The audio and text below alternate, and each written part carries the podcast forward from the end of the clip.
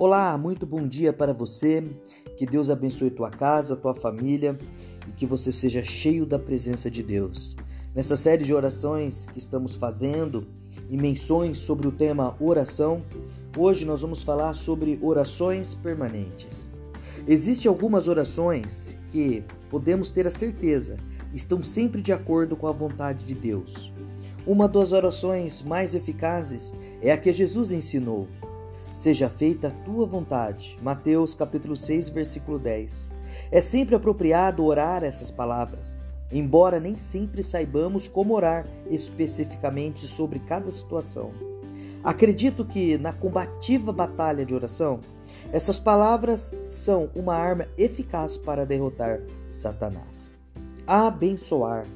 Embora esta seja uma oração muito geral, pode ser profunda e eficaz. Expressa o coração de Deus que anseia abençoar a todos.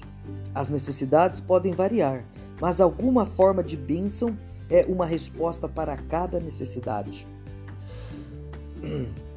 Existem outras orações permanentes, tais como: Senhor, toma para si esta responsabilidade.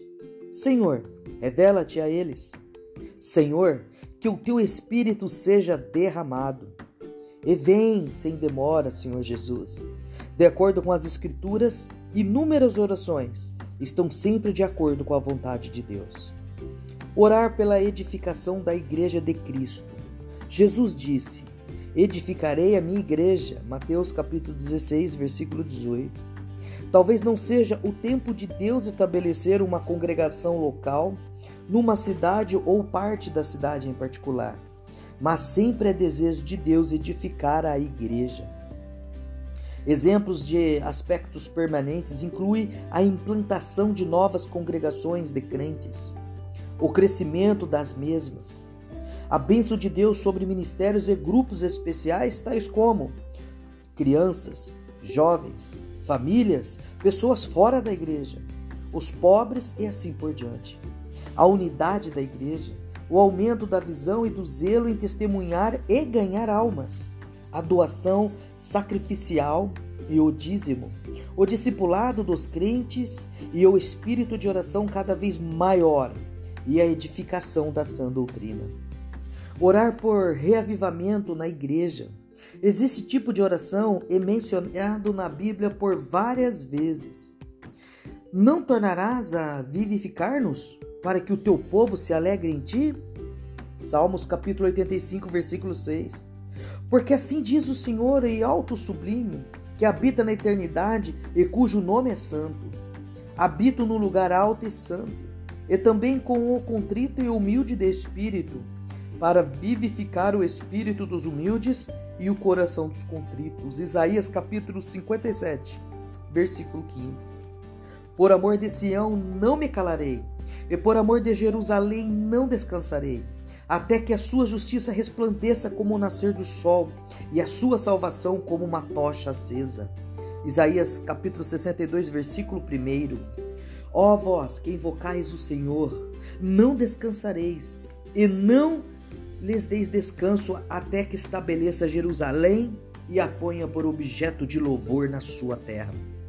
Isaías capítulo 62, 6 e 7. Existem grandes exemplos de aspectos permanentes e inclui uma nova percepção e reverência a Deus, o anseio entre o povo por ver a obra de Deus realizada, nova magnificência, vida, unção, bênção e poder nos cultos da igreja, nova evidência de arrependimento, humilhação do ego perante Deus, pedido de perdão e atos de restituição, e novo reavivamento local, regional ou nacional. Deus abençoe a tua vida poderosamente. Orações permanentes, elas existem. É orando a palavra de Deus. Eu estou orando por você, pela sua casa, pela sua vida e pela sua família permanente.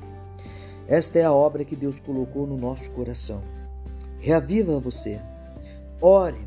Separe um tempo desse dia, do dia de hoje, para você falar com Deus em oração e aguarde a resposta de Deus. Deus abençoe a tua vida em nome de Jesus. Amém.